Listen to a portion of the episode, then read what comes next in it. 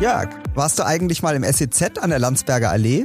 Äh, ja, ich war schon mal im SEZ an der Landsberger Allee. Ist ein paar Jahre her. Wir sind extra dafür aus Dresden nach Berlin gefahren. Es war ja das einzige Wellenbad in der DDR. Und danach konnte man, nachdem man baden war, ja auch noch Eislaufen im Keller. War eine tolle Sache. Das klingt ja nach einem richtigen Freizeitparadies. Ich bin dafür leider erheblich zu spät nach Berlin gekommen.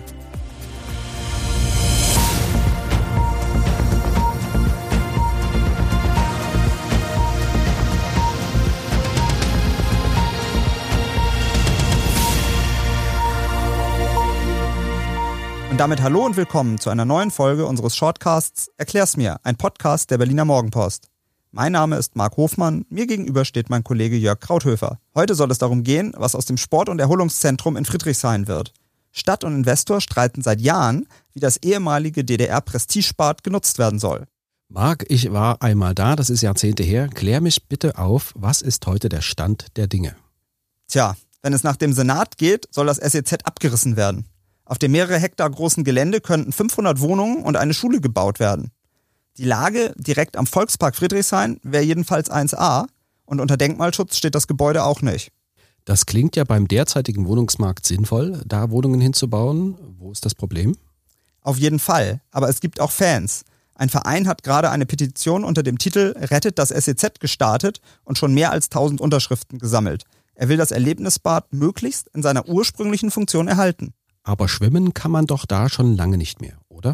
Ja, das stimmt. Das Sport- und Erholungszentrum wurde nämlich schon 2002 aus Kostengründen dicht gemacht. Das war nur 21 Jahre nach seiner Eröffnung, damals noch durch den DDR-Staatschef Erich Honecker. Und dann wurde es symbolisch für nur einen Euro verkauft. Der Investor hatte allerdings Auflagen, unter anderem bis spätestens 2007 wieder ein Hallenbad im SEZ einzurichten. Und ist das geschehen? Wie man's nimmt.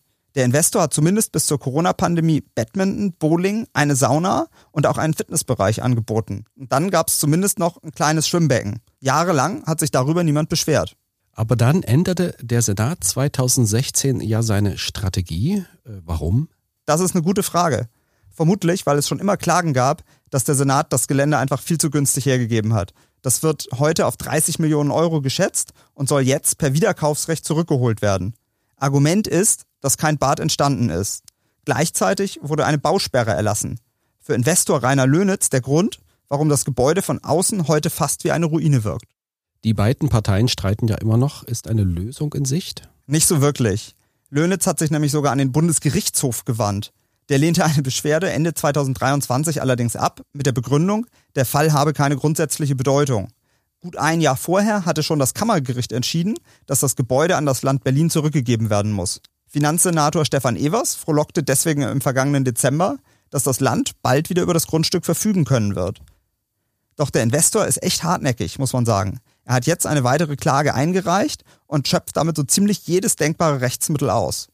Wenn man vorbeifährt, sieht das SEZ ja wirklich fast wie eine Ruine aus. Passiert da denn noch was? Ja, erstaunlicherweise schon. Die Räume sind nämlich vermietet. Was früher Spaßbad war, wurde bis vor kurzem als Notaufnahme genutzt. Zumindest im Film. Das ZDF lässt da die Serie Krank, was für Krankenhaus Neukölln steht, spielen. Ausgestrahlt werden soll sie noch dieses Jahr. Außerdem gibt's immer wieder Kongresse und das verzweigte Gebäude wird unter anderem auch für Partys genutzt. Das heißt, ob und wann die Stadt das SEZ räumen lassen kann, ist noch fraglich. Auf jeden Fall. Vor allen Dingen müssen wir davon ausgehen, dass sich der Streit noch länger hinzieht. Was hätte der Investor denn vor, wenn er das Gebäude behalten dürfte?